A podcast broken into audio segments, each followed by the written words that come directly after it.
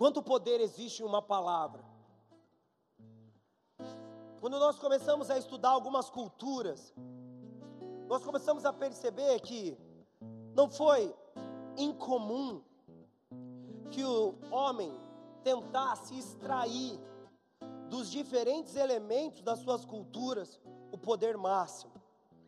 Os gregos se qualificaram para serem bons oradores. Eles tinham lugares específicos para que homens fossem até lá, apresentassem os seus pensamentos, argumentassem sobre ciência, matemática, religião. Homens que eram tratados como filósofos e sábios, qualificados nas habilidades orais, no conhecimento humano, e assim talvez considerados poderosos em cada palavra e argumento utilizado.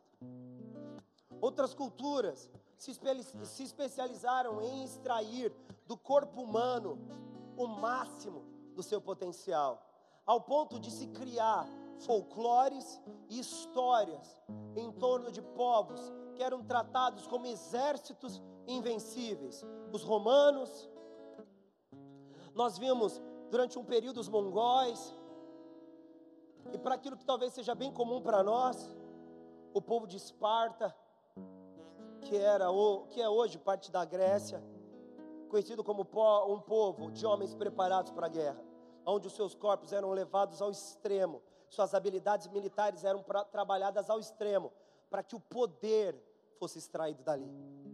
A cultura humana sempre procurou subterfúgios e recursos para qualificar as habilidades do homem e principalmente tornar essas habilidades talvez a mais relevante característica humana. Enquanto alguns se transformaram em pensadores, outros em guerreiros. Outros grupos, pensadores, estrategistas. E o mundo que nós vemos hoje caminha para o mesmo caminho. Alguns se especializam em tecnologia e discursam sobre o melhor computador, o mais potente, o insuperável. Outros falam sobre motores de veículos, quantos cavalos, o quanto ele pode produzir em tantos segundos. O homem comumente procura ter poder. E isso tem sido um elemento comum. É da natureza humana, porque nós entendemos que a conquista é resultado direto do poder que nós podemos dominar. Ou seja, o quanto mais poder dominamos, mais poderosos nós somos. E essa cultura tem passado de pai para filhos, de tempos em tempos, e tem se tornado o fundamento mais basal da cultura.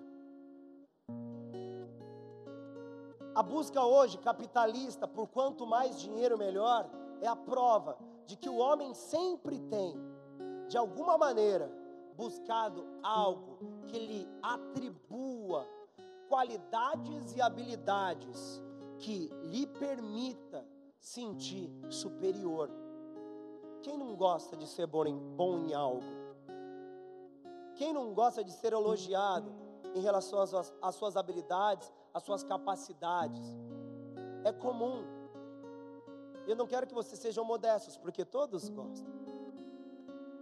A esposa vai ao cabeleireiro, se arruma, vai no blog, vê alguma dica, se qualifica, se prepara, compra maquiagem, arruma cabelo, para que ela se sinta bonita quando olha no espelho. Vai o marido chegar em casa, encontrar com a mulher produzida, simplesmente passa, como se nada aconteceu, você vai descobrir que a mulher ela quis se qualificar para que fosse visível a melhora. Que um, nossa, ou tá linda, saísse da boca do seu marido. É comum. Nós queremos isso. As solteiras talvez façam isso mais normalmente, né? Até conseguir, né? Resolver suas questões emocionais. Mas é comum o ser humano se qualificar para que ele seja valorizado por algo. O poder talvez seja, hoje, o que a humanidade tem perseguido. nós queremos poder. E principalmente, nós queremos dominá-lo. Nós queremos que ele produza exatamente o que quer, o que desejamos, que ele resulte exatamente no nosso propósito, no nosso objetivo. Mulheres que se produzem para que os maridos a elogiem, solteiras que se produzem para que finalmente Deus responda a sua oração.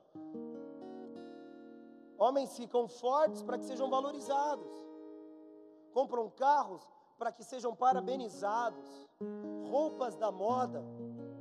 Márcio Pelo que está na moda e comprou uma camisa igual a minha, não sei onde ele está, mas misericórdia. Eu falei para ele ficar o mais longe possível, para ele só aparecer depois. Eu não sei onde ele está agora. Está na cantina? Graças a Deus. Ele está com a mesma camisa que eu. Eu falei, assista o culto lá de trás, porque senão vai aparecer um par de vasos, não vai ficar legal. Nós procuramos isso. E nessa procura, talvez desenfreada do homem, nós começamos a nos deparar com algo que talvez nós não gostamos. O poder, primeiro, ele é passageiro.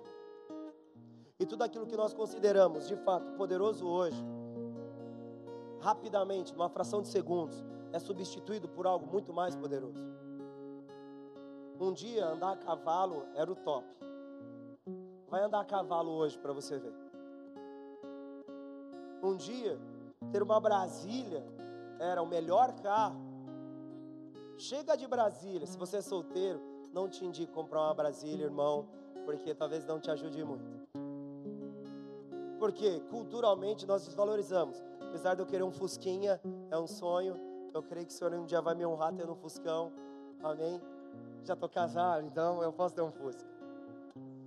A verdade é que nós queremos sempre algo que nos, nos remeta ao poder, mas de forma triste, somos sempre surpreendidos. E esse poder que um dia é vigente, ele é substituído. E essa substituição, sim, é uma proposta maligna.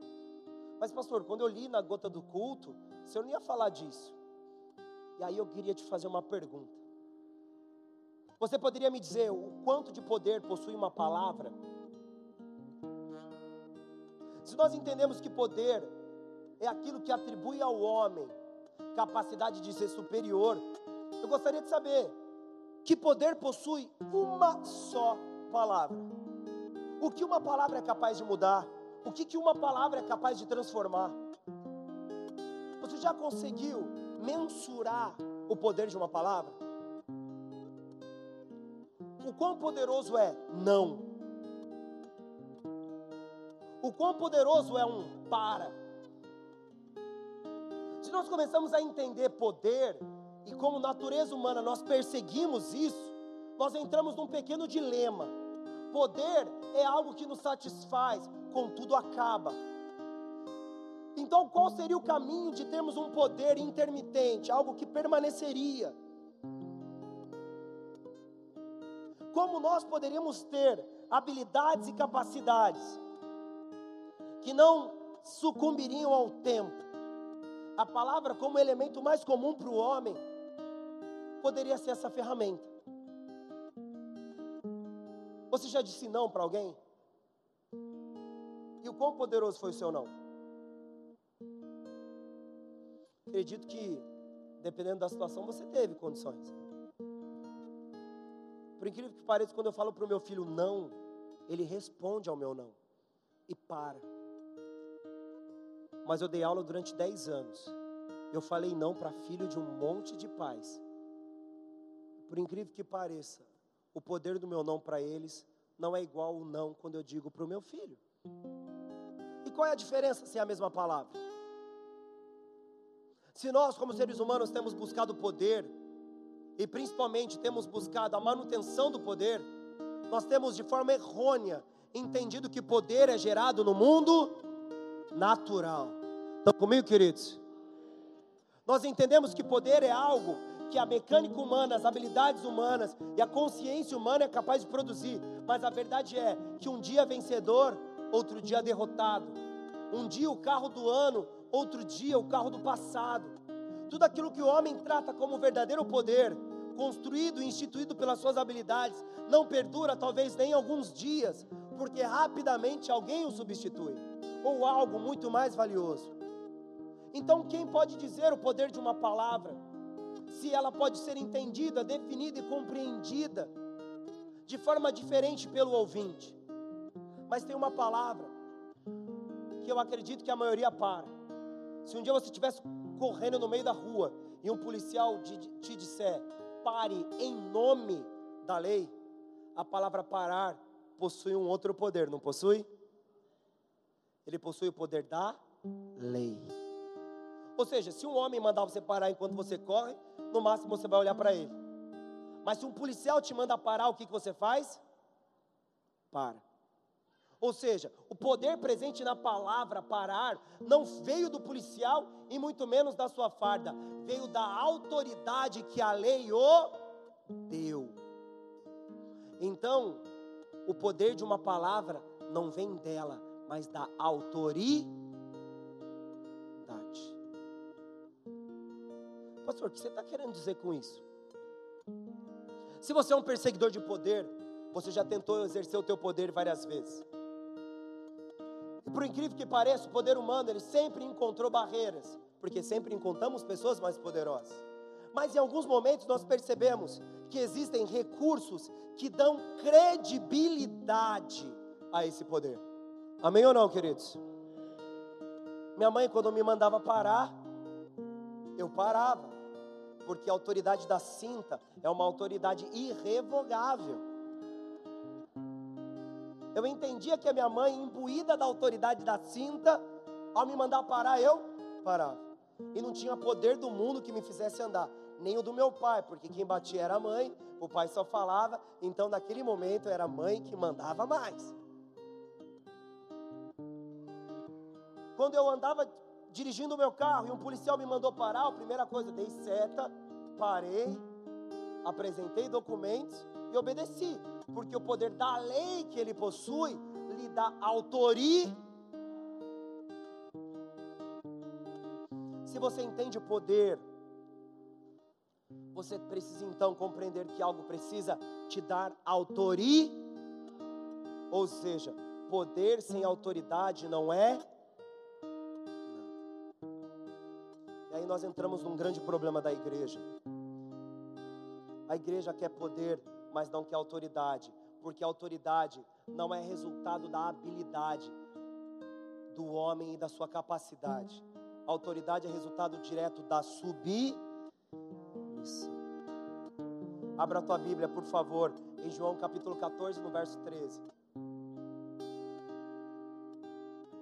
E essa é uma mensagem para aqueles que têm coragem de mudar o mundo e de transformar histórias, porque o poder que em nós habita nos permite fazer coisas que jamais poderíamos imaginar, mas nós precisamos resgatar a autoridade da igreja para que ela cumpra a sua vocação espiritual. E assim diz em João capítulo 14, no verso 13: E tudo quanto pedirdes em meu, eu farei para que o Pai seja glorificado no Filho. Jesus, quando comissiona os seus discípulos, ele faz com que eles tenham poder mas o poder que é dado para a igreja está diretamente ligado ao nome de de Jesus. Ou seja, quem comissiona garante autoridade. Quando o Senhor comissionou e disse que todas as vezes que pedirmos, orarmos em seu nome, nos seria feito, porque o nome de Jesus nos reveste de autoridade, fazendo com que a nossa voz alcance os céus através de um poder que nós não temos sozinhos. Toda a estrutura humana que nos cega, ela é usada para confundir a nossa mente e nos impedir de compreender a verdadeira origem do poder um ponto básico: eu não tenho poder. Não importa o que eu tenha, não importa o que eu faça, não importa o que eu possua. O poder que em mim habita não é resultado das minhas qualidades e habilidades, mas sim do poder do Senhor que me reveste no seu nome de de autoridade para falar através e por Ele, em todos os lugares que eu for. Sabe qual é um grande problema da igreja? Ela não tem identidade. A igreja cristã contemporânea, pós-moderna, não sabe quem ela é. E é por esse simples motivo que ela persegue metodologias, caminhos, estruturas para fazê-la crescer. Em Atos capítulo 2, a Bíblia, a Bíblia é muito clara ao dizer que o povo, depois de ser cheio do Espírito Santo, eles estavam em comunhão todo o tempo junto, eles partilhavam da comida, eles iam no templo, eles oravam, eles cantavam, eles estavam em comunhão. E o Senhor acrescentava todos os dias pessoas. O Senhor trazia os famintos, porque a igreja sabia quem ela era, ou seja, ela caminhava segundo a autoridade que lhe foi dada não era humano, não era sistemático, não era ritualístico, não era estrutural, não havia uma política vigente e nem um modelo perfeito, havia apenas a autoridade do Senhor sobre a sua igreja, e eles não perseguiam nenhum outro modelo para conferir para ela autoridade sobre as coisas, porque eles já tinham, porque caminhavam segundo a vontade daquele que os comissionou para agir e realizar a obra que lhes foi proposta. Então eles não precisavam se maquiar, eles não precisavam se transvestir, eles não precisavam de nada que pudesse ser cativante, poderoso ou atrativo. O que o povo da igreja de Atos 2 possuía era poder, e esse poder era resultado da autoridade do Espírito que estava sobre eles. Amém ou não, queridos?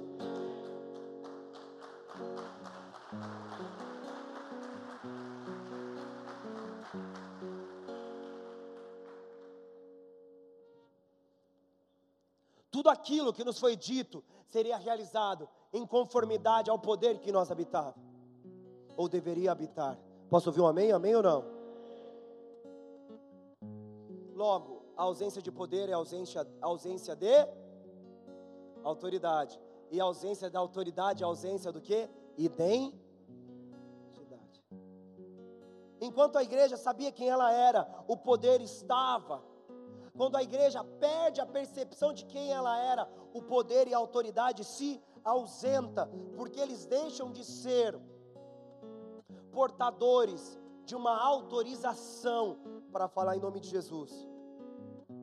E eles começam a falar nos seus próprios nomes, assim, não existe mais garantia de nada. Eles vivem à mercê das suas capacidades. Em Atos capítulo 19, no verso 15, nós vemos um pequeno relato sobre isso, sobre o que a ausência de autoridade gera para a igreja.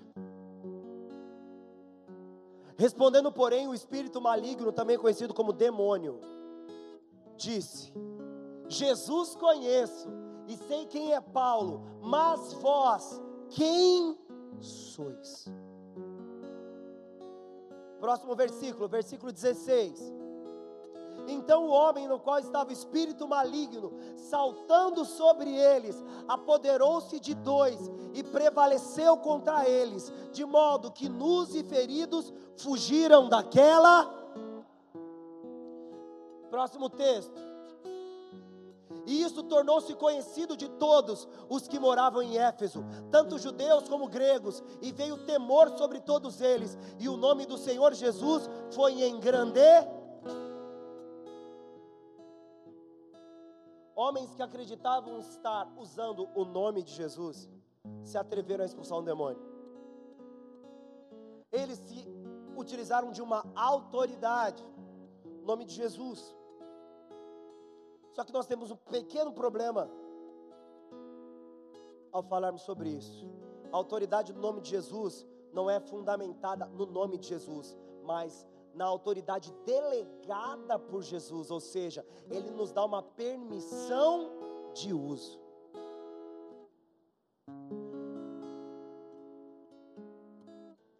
A gente toma um susto, ai Jesus.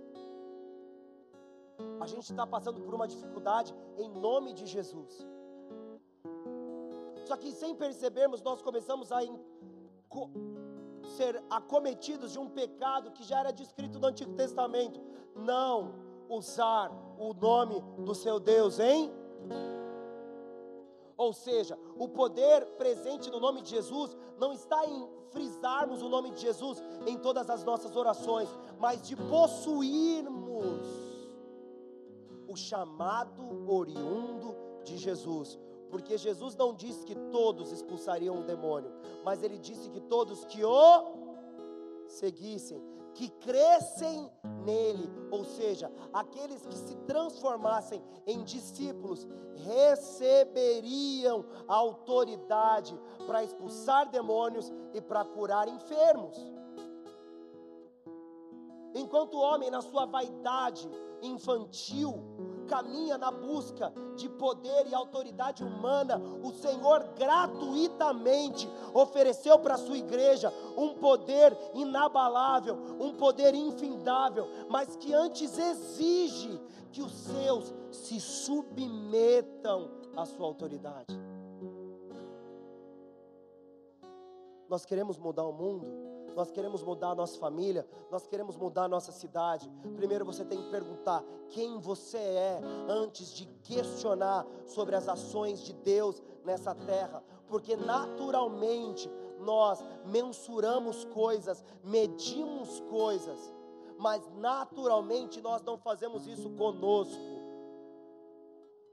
E de forma bem arrogante, acreditamos ser mais do que de fato somos.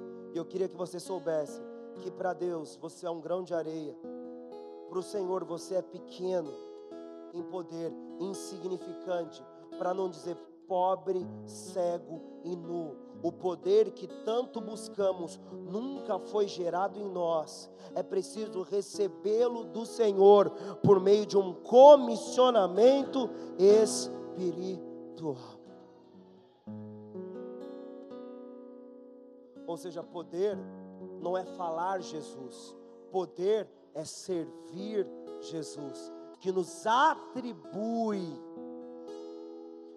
permissão para usarmos o seu nome. Amém, queridos? Aí eu te pergunto de novo: que poder tem uma palavra? E a resposta vai ser: depende da autoridade de quem diz. Que poder tem uma palavra? Dependerá da autoridade que foi dada ou delegada a quem disse. Tudo aquilo que nós acreditamos ser capaz de acontecer será definido por aquele que domina sobre a tua vida. Ou seja, se for o Senhor, você tem autoridade dos céus, mas se for inferno, você tem autoridade de Satanás. E eu lhe pergunto: qual é a obra do diabo? Matar, roubar e destruir.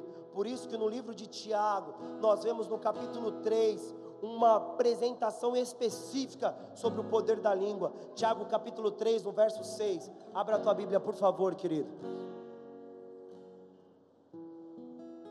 Estão comigo, amém ou não? Diz assim o texto: a língua também é um fogo, sim, a língua, qual mundo de iniquidade colocada entre os nossos membros, contamina todo o corpo, inflama o curso da natureza, sendo por sua vez inflamada pelo. Nós temos duas realidades de poder. O Senhor fala que aquele que vier após mim expulsará demônios e curará enfermos. Ou tudo que nós pedimos em nome de Jesus não seria feito. Em contrapartida, na epístola de Tiago, ele diz que existe também o poder das trevas, que pode estar na nossa língua. Em Provérbios, nós vemos a declaração, a apresentação de uma realidade. Abra Provérbios capítulo 18, no verso 21.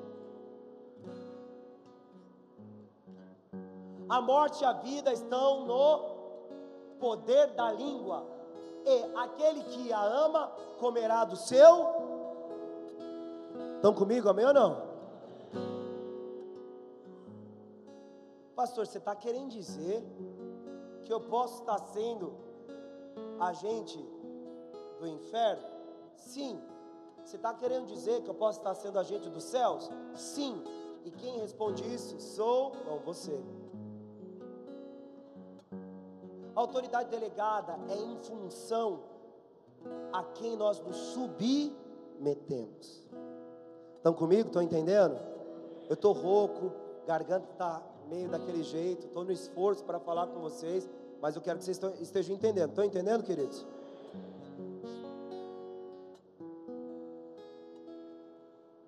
Se o poder do homem não vem do carro, nem da, da força física, eu sei que talvez vocês poderiam achar que eu sou um cara muito forte, né? Meu físico diz isso. Eu, Tiagão ali, os caras fortes da igreja. Mas o poder que existe num homem de Deus não é em virtude dessas habilidades. O poder que eu possuo não é em resultado de tempo de leitura ou de estudo acadêmico. O poder que eu possuo é resultado direto do Espírito que em mim habita, que me dá direcionamento e discernimento para que eu use com sabedoria e autoridade o nome de Jesus que me foi delegado. Em contrapartida, aqueles que ainda são movidos pelas iniquidades são também poderosos, só que esse poder tem como razão principal trazer morte e destruição, porque ao se submeterem à autoridade desse mundo, são inflamados com o fogo do inferno. Eles são inflamados com um fogo, com um poder oriundo de uma outra fonte. Por isso que é importante que a igreja saiba exatamente quem ela é. Você sabe quem você é, queridos? Ah, eu sei meu nome é RGCPL. Eu quero que você me responda se você tem consciência da tua identidade espiritual. Você sabe quem você é em identidade espiritual? Você reconhece qual é a sua fonte de poder? Você entende sobre que pés você está marcando os seus passos? Você entende a sua chamada, a sua vocação, o propósito da sua existência espiritual? A igreja ela precisa restaurar a sua identidade mais primitiva para que ela compreenda que o poder que existe o poder que foi prometido e o poder que é esperado da igreja precisa ser revelado, e ele só se revelará quando nós tivermos coragem de nos munir do poder do nome de Jesus, mas antes nos submeter debaixo da sua potente mão. Submetei-vos, pois, a Deus, resistir ao diabo, e o diabo fugirá de vós. Todo poder que é almejado no ser humano é resultado direto da submissão e da autoridade que é posta sobre a vida dele. Ou seja, a nossa paternidade espiritual define o nosso sucesso e o nosso fracasso espiritual. Quando estamos sobre uma paternidade espiritual divina, nos movemos segundo esse manto espiritual. Quando nós estamos sobre uma paternidade espiritual de morte, nós nos movemos segundo esse manto espiritual, e o resultado das nossas palavras descreve quem é o poder que em nós habita. Sua visão espiritual tem que mudar. Seu entendimento de poder tem que mudar. O inferno, ele sempre produziu um elemento contrário ao de Deus o Espírito Santo, existe o Espírito do diabo, existe o Filho, existe o Anticristo, existe Deus, existe Mamon. Nós sempre vemos o poder do inferno sendo antagônico ao poder dos céus.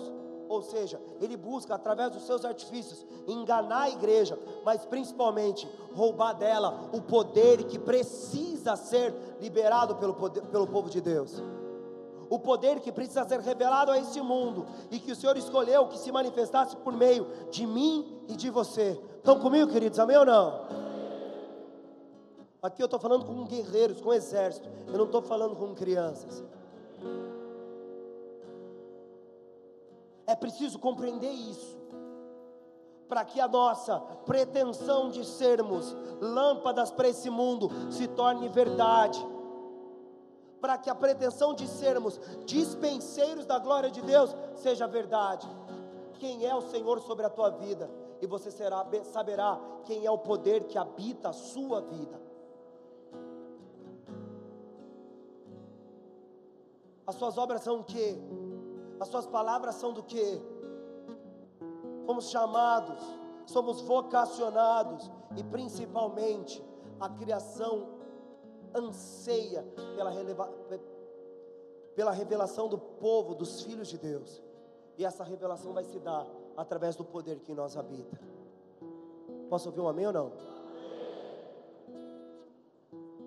Essa pregação é comprometedora, porque ela expõe quem nós somos, mas principalmente exige que nós nos posicionemos para cumprir aquilo que o Senhor tem para nós.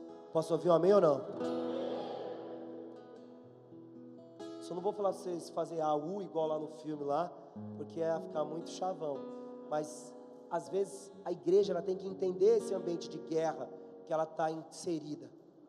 Ela tem que compreender o ambiente de batalha, o ambiente bélico, o ambiente de conflito que ela está inserida, porque eu só acredito que os fracos se transformam em fortes quando deles é exigido o máximo para sobreviverem. E sim, a igreja de Cristo na terra está caminhando a um momento onde será necessário que o máximo seja exigido de nós, e ali serão divididos homens e crianças, servos e simplesmente simpatizantes, para que o poder de Deus, que de fato precisa ser revelado no mundo, seja manifesto por meio daqueles que aceitaram a comissão e receberam autoridade para cumpri-la.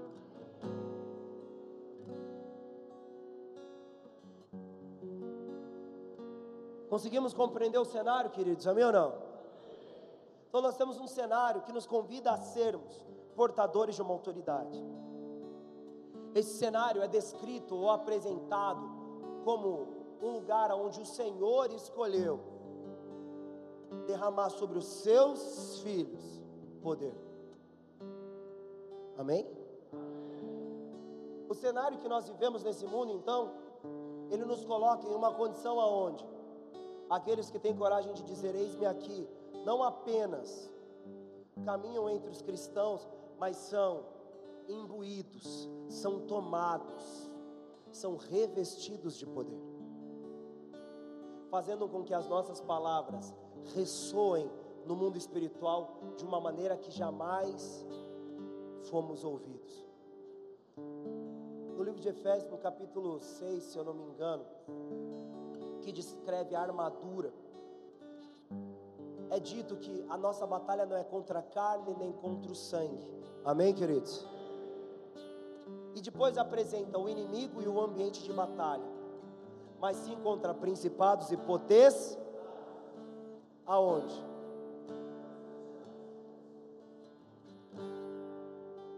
Então nós começamos a compreender a razão pela qual o Senhor nos deu poder e autoridade. A Bíblia diz no livro de Apocalipse que toda língua e todo joelho se dobrará. Toda língua confessará e todo joelho se dobrará. E dentro desse dobrar de joelhos e confessar da boca, será dito que o Arthur é o Senhor,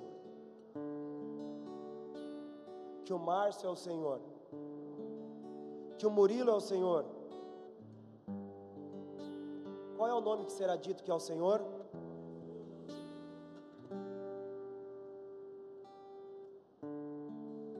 Toda boca, toda língua e todo joelho. Reconhecerá que o nome dele é poderoso nos céus e aonde é mesmo a nossa batalha? Nas regiões celestiais. Aonde mesmo acontecem as mudanças? Você percebeu o porquê nós precisamos ser revestidos de poder? Porque as mudanças não acontecem aqui. A terra é espelho das mudanças que acontecem nas dimensões espirituais. Quando o Senhor nos convida para seguirmos após Ele, e Ele diz que primeiro curaríamos doentes, Ele diz: no mundo natural vocês têm autoridade. Só que essa mesma frase é também possuidora de uma outra autoridade, vocês expeliriam demônios. Dimensão espiritual.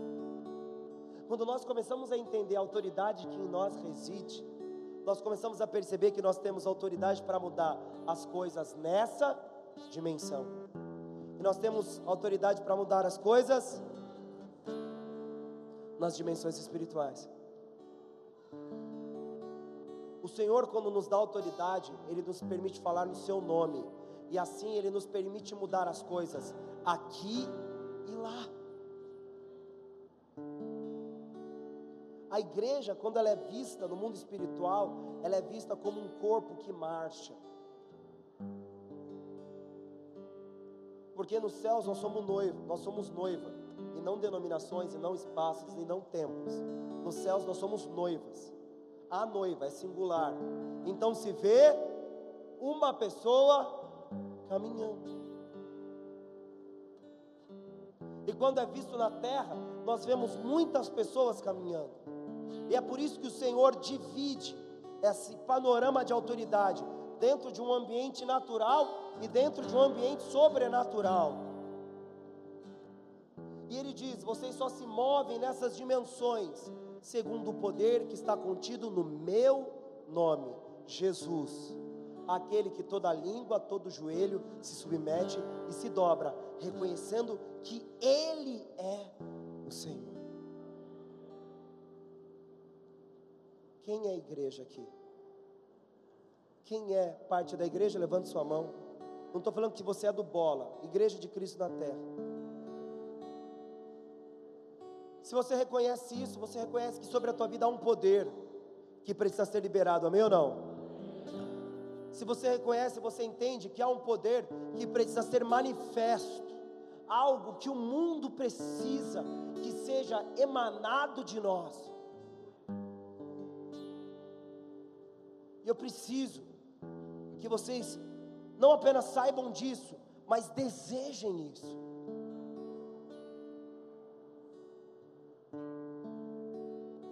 Quem já se deparou com situações impossíveis? Isso é uma novidade só na minha vida. Quem já se deparou com circunstâncias que eram impossíveis de serem mudadas? Quem já não entrou dentro da sua casa e sentiu que existia algo de espiritual ali dentro? Quem já não encontrou com alguém em algum lugar e percebeu que alguma coisa estranha estava ali? Eu acho que 99,999% da população da face da terra já teve essa percepção. Mas eu tenho uma segunda pergunta: quem teve coragem de se mover nessas situações? Tem, quem teve coragem de se utilizar do poder do nome de Jesus para mudar essas realidades? Porque a minha Bíblia diz que quando o lugar que eu ponho meu pé é santo, ou seja, eu transformo o ambiente segundo a glória que eu carrego comigo. Eu liberto cativos segundo a autoridade que eu carrego comigo eu curo doentes, segundo a autoridade que eu carrego comigo. Ou seja, existe um campo imenso a ser transformado, mas ele só será quando nós entendemos quem nós somos. Quem você é? Você é a igreja cheia de autoridade, capaz de, através de uma só palavra, mudar uma história Você é uma igreja cheia de autoridade, que através de um simples gesto é capaz de encher a vida de alguém de amor. Quem você é, igreja, que quando olha nos olhos das pessoas, foge à sua vista e tem medo, porque você tem dificuldades de aceitar a sua identidade. Quem você é, igreja, quando essa terra grita pelo teu nome, você se esconde no mais oculto do teu quarto, para que não saibam que você, que você está lá. Quem você é, igreja? Quem você é, igreja, quando cinco, três garotos foram assassinados no bairro do Tinga? Não quero discutir o motivo. Quem você é, igreja, quando um menino simplesmente briga na porta de um colégio, uma briga banal, sem propósito, e por uma fatalidade, infelizmente morre. Quem você é, igreja, quando você anda pelo centro da cidade, um número incontável de pessoas procuram traficantes para comprar crack, todo tipo de droga. Quem você é, igreja, quando a sua vizinha apanha do seu marido e você simplesmente não faz nada, porque você tem medo de usar a autoridade que Deus te deu. Quem você é, a igreja, quando você vai à praia e você encontra um amigo seu com uma outra mulher, você, homem, não tem coragem de ir lá falar com ele: o que, que você está fazendo? Você é casado, tem esposa. Quem você é, igreja? que se recusa a usar a autoridade que foi dada pelo Senhor para transformar esse mundo, porque você acha que você não vai ser ouvido, o mundo não precisa ouvir a sua voz, o que ele precisa é temer o poder que em você habita, e ele é oriundo dos céus e não seu.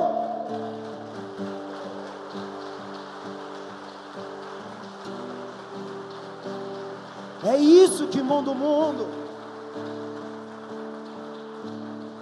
que não gostem da minha pregação, que não concordem com o que eu digo, mas que se rendam ao poder que se revela através de nós.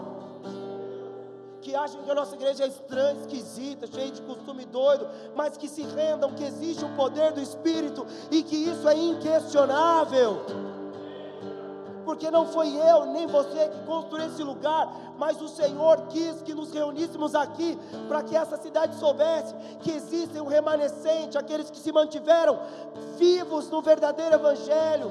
Não que as outras igrejas não façam isso, mas que ali se reúne um grupo, onde o pão quente de Betel continua sendo assado, e ali o rio de água viva ainda corre aos sedentos, ali existe poder, ali existe autoridade, ali existe a unção que o Senhor escolheu.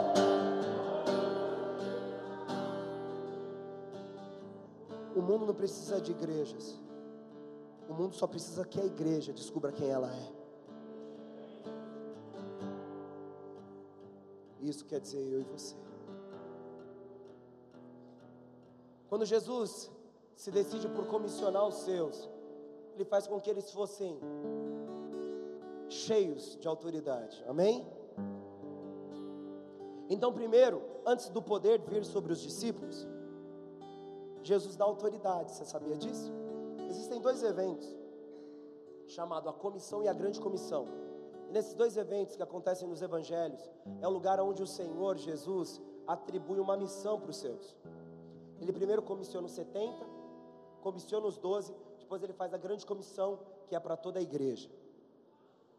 E ali ele os envia. A autoridade não tem a ver com eloquência, a autoridade tem a ver com envio. Autoridade tem a ver com descobrir a minha função no reino. E a cada função específica, o Senhor liberaria autoridade, ou seja, permissões, para que ele haja segundo o ministério e a vocação que ele tem. Estão entendendo ou não? Por exemplo, eu sou um péssimo evangelista horrível. Não porque eu não falo de Jesus, mas porque eu tenho vergonha. Não de Jesus, por favor, né? Não é isso. Mas eu tenho dificuldade de abordar, sabe, as pessoas. E aí, tudo bem, moça? Como é que está o seu dia? Eu não sei, eu travo, gaguejo. Eu estou buscando que o Senhor desperte o meu chamado evangelista. E graças a Deus eu estou exercitando para esse negócio funcionar. Algumas coisas funcionam na ladeira, o meu ministério evangelístico tem funcionado na ladeira. Que eu quero perder, eu sou uma pessoa muito tímida, na verdade. Eu sou muito reservado, parece que não, mas eu sou, porque aqui aí o negócio muda, é o espírito. Mas eu, se você me vê nos lugares, eu sempre fico de cantinho, de boinho, não gosto de, é, eu sou de boa. Logo, um evangelista não tão bom, que eu não consigo abordar. Vocês terem ideia que eu sou tão ruim nesse negócio de chegar nas pessoas, que a pastora e eu nos casamos, né? Lógico. Mas eu tive que ter uma ajudinha. Eu estava orando na igreja que eu congregava, naquele culto pentecostal do bom, né? Oração em língua e sapatinho, tudo mais que tem direito. E aí o Espírito Santo falou: vai lá e pede a Maria Teresa em casamento. Aí vocês, eu já, já, já contei isso algumas vezes, mas Senhor, pedir ela em casamento, ela vai achar que eu sou louco. Não, fala para ela que eu mandei você pedir ela em casamento. Aí eu fui até a pastora, né? A gente era só da igreja. Falo, Maria Tereza, Deus me deu uma revelação. O Senhor mandou te entregar, desenrolar o manto, te apresentar a profecia. Falou, ó, Deus mandou, o Espírito Santo falou, e eu vou te entregar. Não sou eu, é o Espírito que estava falando. Quer casar comigo? Ela chorou, né? Inicialmente eu achei que ela ia me bater ou qualquer coisa, né? Aí ela disse: O Espírito Santo falou comigo e disse que era para eu aceitar o seu pedido. Aleluia, Senhor. Se não fosse assim, eu não ia conseguir nunca chegar. E aí, gatinha, como é que você está? Você vem sempre aqui? Não funciona. Eu nem nada, eu não ia mandar, eh, nem tinha SMS. Tinha SMS na época, mas eu não tinha crédito, então já era. Ligar sem condições. O Espírito que me deu uma forcinha. Porque a minha natureza não me permite. Mas eu não sei porque o Senhor não me deixa ter vergonha quando eu estou na frente de pessoas. E não importa o número. É como se eu estivesse conversando com os meus amigos. Mas me bota com um só. Eu gaguejo. Eu tenho vergonha.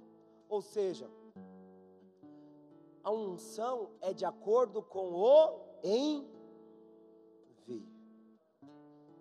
O Senhor me recheou de autoridade dentro do meu chamado.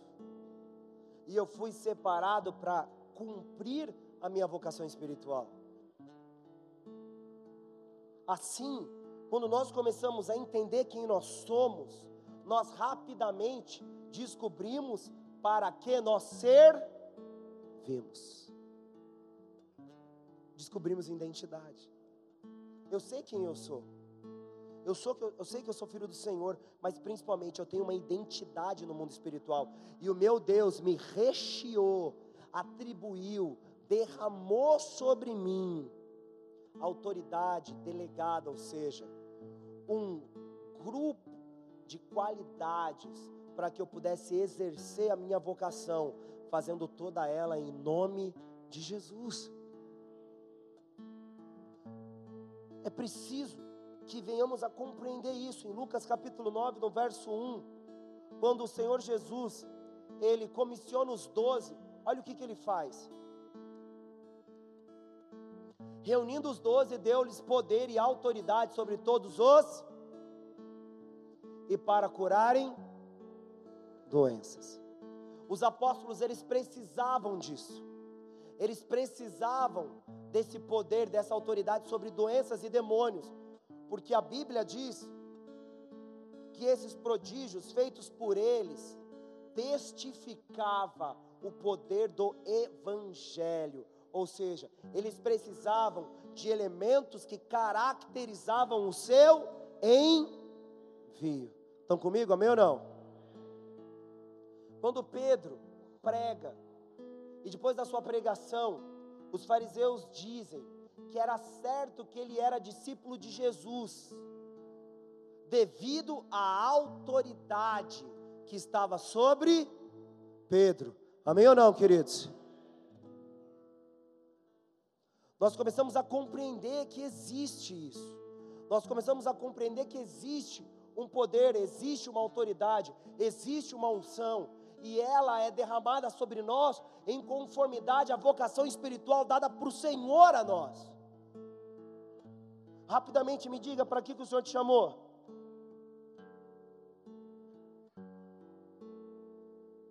E agora, como é que vamos ter poder? Se às vezes nem sabemos para que nós servimos. Qual é a nossa vocação no mundo espiritual? Por que, que nós caminhamos na terra? Em que dimensão o Senhor quer que os nossos passos sejam dados? É preciso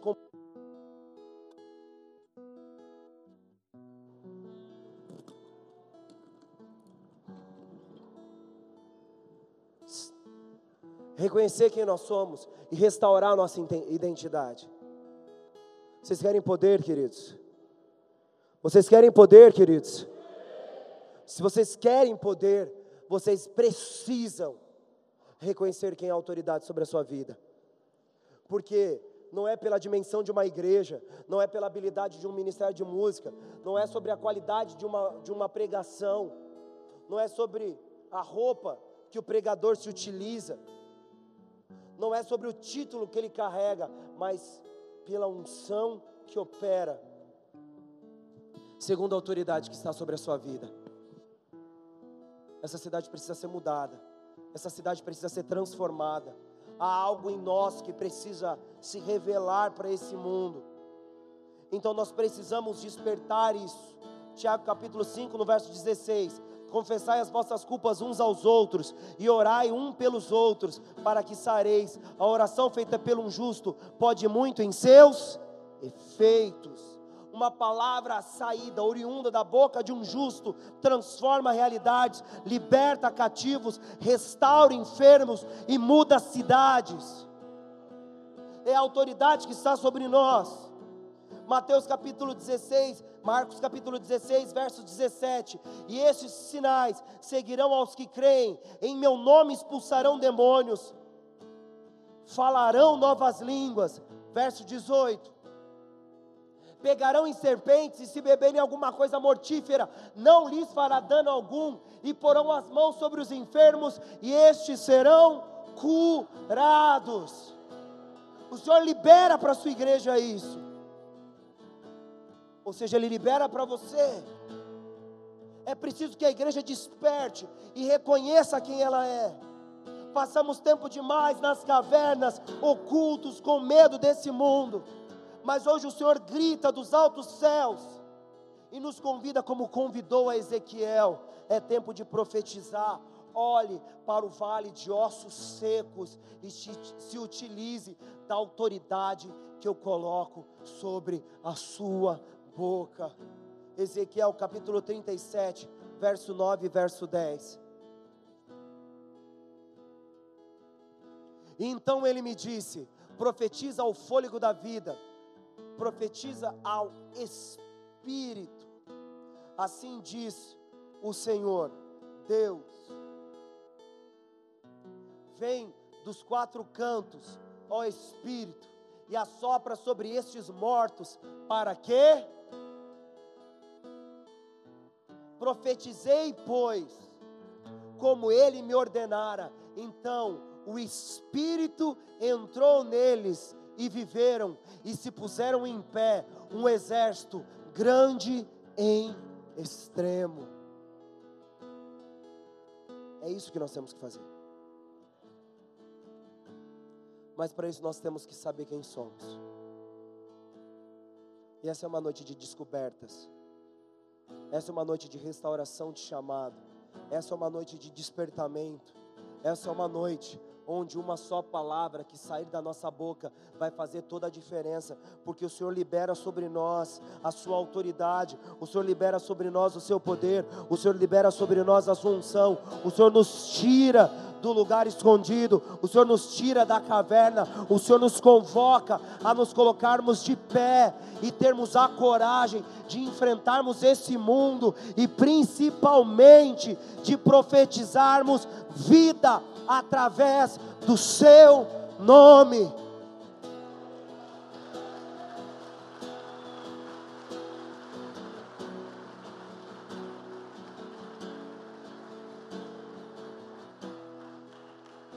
Fique de pé, queridos, em nome de Jesus.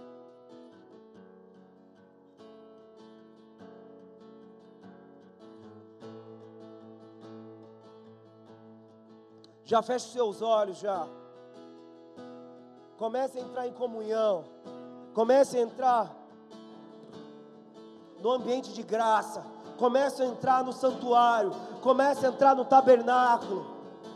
Hoje o Senhor vai despertar a fragilidade que existe no homem, não para que temamos os nossos inimigos, mas para que saibamos que o poder que nós opera é oriundo da glória de Deus e Ele escolheu se revelar através de nós. Seus olhos, se entregue. Se você tem dúvida sobre o seu chamado, se você tem dúvida sobre aquilo que o Senhor tem para a tua vida, chegou o momento de você acordar Chegou o momento de você se utilizar da autoridade.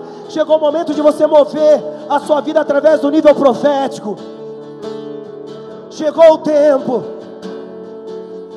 Chegou o tempo. Orabassurianda anai, soricanta, choriambassou. Desperta. Desperta. Desperta. Oh, canta, chore, abassou.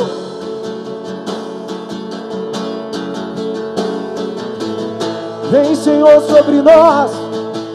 Vem, Senhor, sobre nós. Ore de soricantana.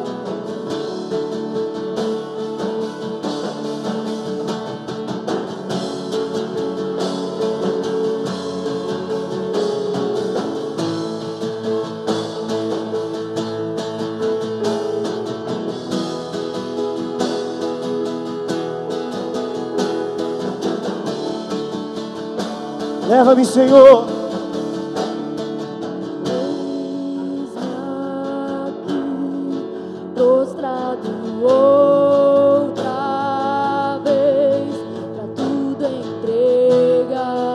É a hora de perdermos o controle.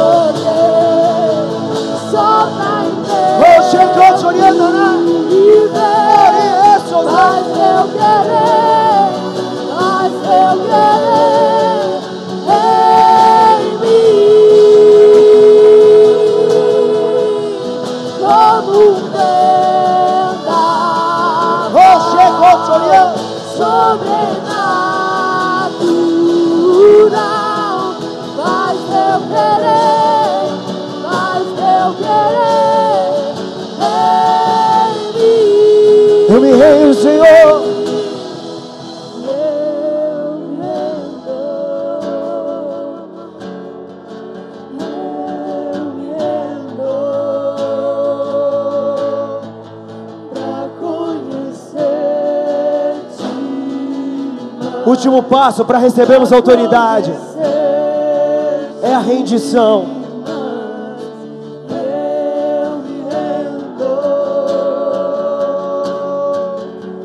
O último passo para recebermos autoridade é a rendição. Oreba, soricanterai. conhecer-te. Orealaba, soriandanas.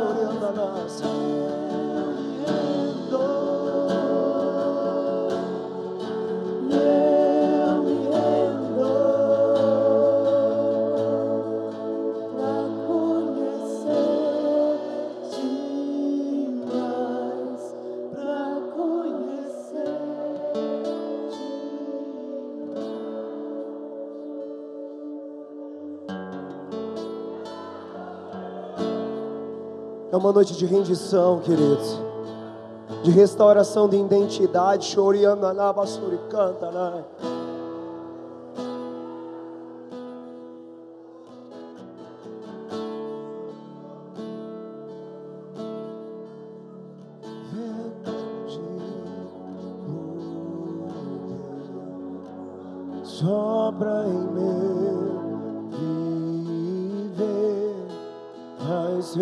querer, faz eu querer. Como o Senhor, como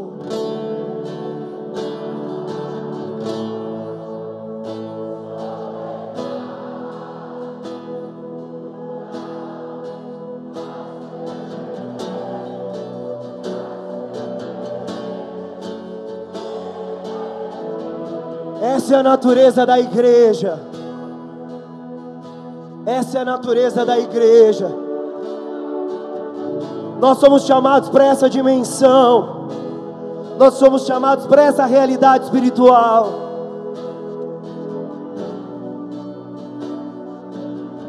Oreba suri canta namashu.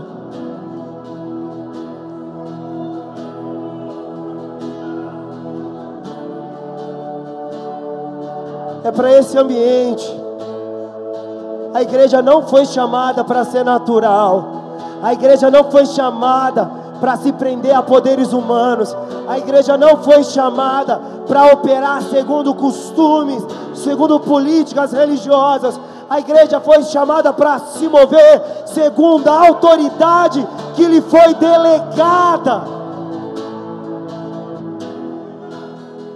Somos separados como príncipes, sacerdotes, a fim de proclamar a glória daquele que nos tirou das trevas para a luz.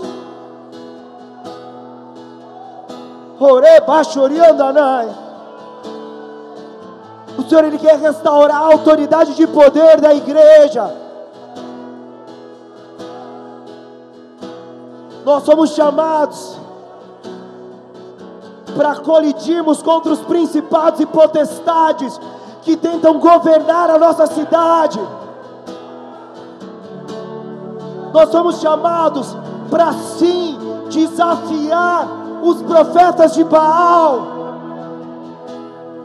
Nós somos chamados para fazer com que o azeite sobre na botija da viúva. Nós somos chamados para dizer: Talita cume, menina, levante-se. Nós somos chamados para passar pela porta e de forma clara dizer: Eu não tenho ouro e nem prata, mas o que eu tenho eu te dou. Levanta-te e anda.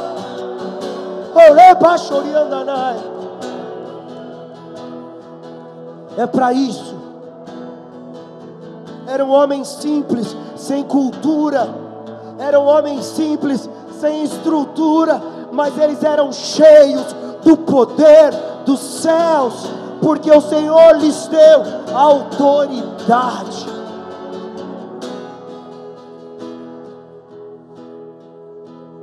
Vento de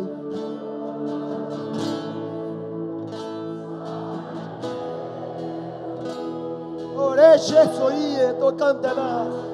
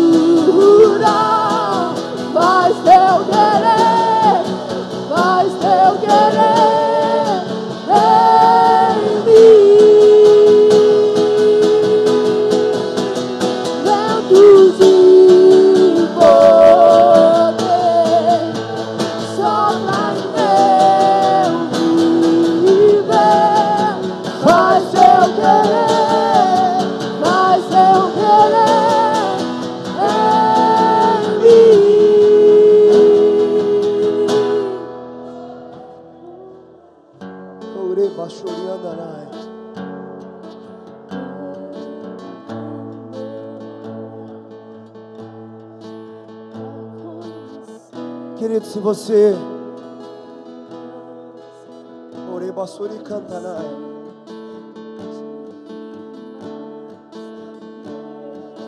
Se você quer receber uma restauração, se você quer renovar suas alianças, se você quer caminhar nesse despertamento e receber a autoridade do Senhor, eu te convido a sair do teu lugar e vir até a frente, por favor. Orebaçu, canta, vai.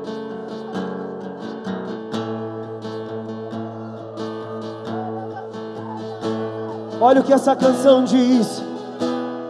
Eu me rendo, se entregue a Ele. Eu me rendo.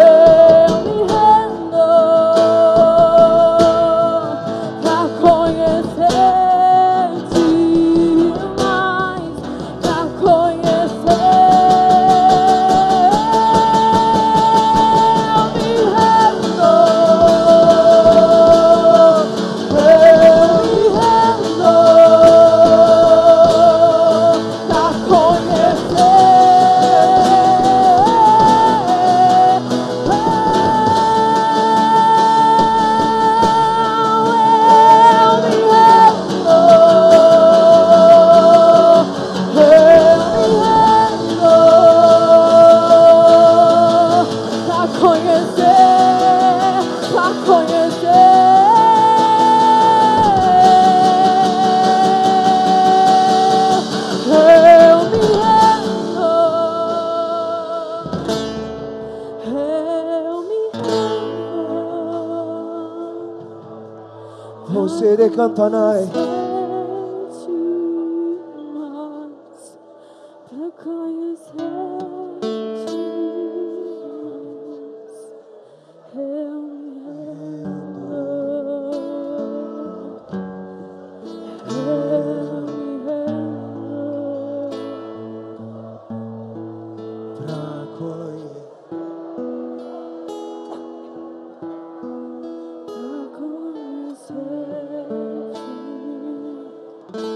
Serebasturiandanai. Choricantana bastoriana. Senhor, nós nos colocamos como igreja. Nós colocamos-nos como igreja, Senhor. Nós pedimos, nos dê a tua autoridade. Nos dê a tua autoridade. Nos dê a tua autoridade, Senhor. Nos dê a tua autoridade, Senhor. Oreba soricantanai. Oh, Jesus, no basurian.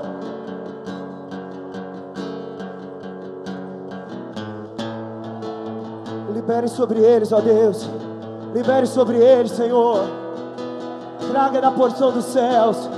Traga da porção dos céus. Traga da tua glória. Oh,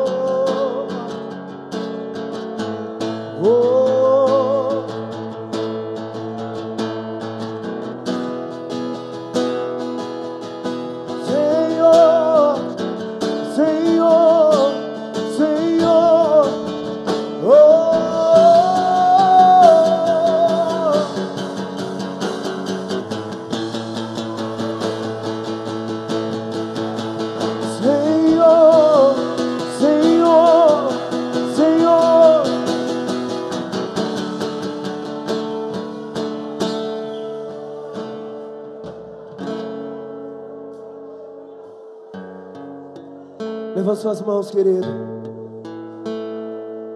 Repita assim comigo, Senhor. Senhor, Eu recebo eu recebo a vocação a vocação que o Senhor que o Senhor escolheu para mim. escolheu para mim. Eu recebo Eu recebo o chamado o chamado que o Senhor que o Senhor tem para mim. tem para mim.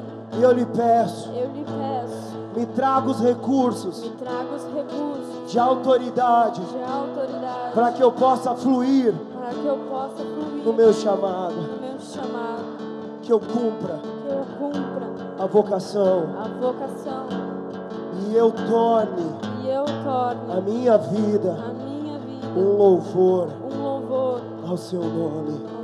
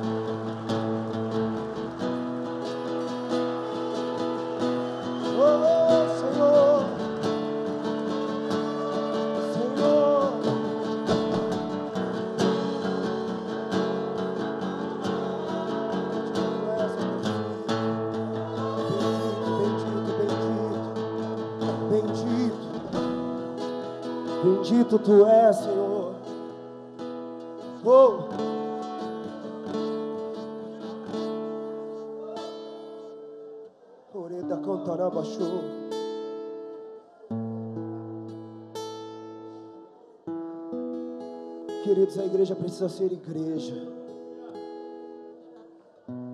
Orei basurianda na baixou.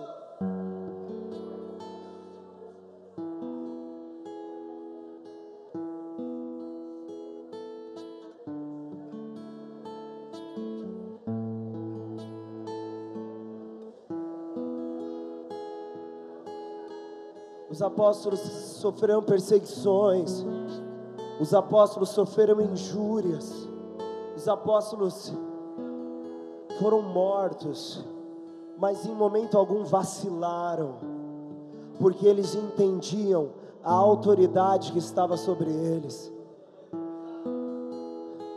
Eles entendiam sobre que nome eles caminhavam. Eles entendiam qual era a chamada para a vida deles. E assim nada era capaz de impedir que eles fossem até o fim. A igreja precisa saber quem ela é. A, a igreja precisa despertar para quem ela é. Nós temos autoridade, nós temos unção, nós podemos desbravar lugares inimagináveis, mas é preciso receber do alto essa autoridade, mas mais do que isso, é preciso se render a essa autoridade. Você precisa, ao invés de questionar, ao invés de se perguntar, se render. Eu quis ser pastor quando menino, depois eu desisti de ser pastor. Eu vivi uma vida tranquila, financeiramente boa, mas em um momento eu com a minha esposa, no nosso na nossa casa em São José dos Campos. Conversando, nós falamos: Você deixaria aquilo que a gente tem para cumprir o chamado do Senhor? Ela disse: Deixaria. Falou: Se o Senhor me chamar para as missões, que é o que eu quero fazer, ir para a África, ir para os lugares dos perdidos, onde não existe recurso, dinheiro, eu vou. Eu largo o escritório, ela é advogada, e eu vou. E eu disse: Senhor, eu vou para onde o Senhor quiser que eu vá. Essa casa não é mais nossa, a nossa família não é mais nossa. Nós não queremos e não temos mais nada com esse mundo. Aquilo que o Senhor sonhar para nossa casa se tornará o propósito das nossas vidas. Nós nos rendemos a Ele. Quando isso aconteceu, poucos meses depois, pastor Fábio e a Dani, que eram pastores aqui em Caraguá, foram para São José, sentaram com a gente no, na área de alimentação do Vale Sul Shopping e disseram: Até que ponto vocês estão dispostos a servir ao Senhor? E a gente simplesmente respondeu: Nossa vida é dele, não existe mais limites. Aí eles disseram: Então, nós gostaríamos de indicá-los como pastores em Caraguá vocês aceitariam? Eu disse: Eu não tenho nada para responder sobre isso. Se vocês que são meus pastores acreditam no meu chamado, eu simplesmente vou, segundo a autoridade que está sobre a minha vida. Eu larguei um bom emprego, larguei um bom dinheiro e fui fazer aquilo que o Senhor queria. Me tornei pastor, jovem, questionado pela minha idade minha esposa questionada pela idade dela. Meninos, eu tinha 29, ela tinha 26 para 27 anos de idade. Viemos para Caraguá, aceitamos o desafio, porque em todos os momentos nós sabíamos que nunca foi sobre o que o Arthur pode ou o que a Maria Teresa pode, mas sim sobre a proposta, sobre a vocação, sobre o chamado de Deus para as nossas vidas e até hoje Ele tem nos sustentado em dons, Ele tem nos sustentado como servos, Ele tem, Ele tem nos sustentado naquilo que Ele escolheu para nós. Nunca foi sobre nós, foi sempre sobre Ele, e até agora temos perdurado. Já não sou mais tão menino, ela já não é mais tão menina, e perduramos. O tempo não nos sufocou, a nossa juventude não nos enganou, porque o poder que me opera não é meu, eu apenas me submeto a ser a boca que o Senhor quer que eu seja aqui na terra, e enquanto eu estiver aqui, a minha boca não será minha, mas do Espírito que habita em mim. E esse deve ser o seu chamado, essa deve ser a sua vocação, e é assim que você tem que levar a sua vida, querido. Existe um mundo, existe uma cidade. Deixe que o poder se revele e que você viva o seu chamado em nome de Jesus. Amém ou não? Levante suas mãos, por favor. Aposte suas mãos, por favor. Gostaria de chamar a Érica e a Vanessa aqui rapidinho.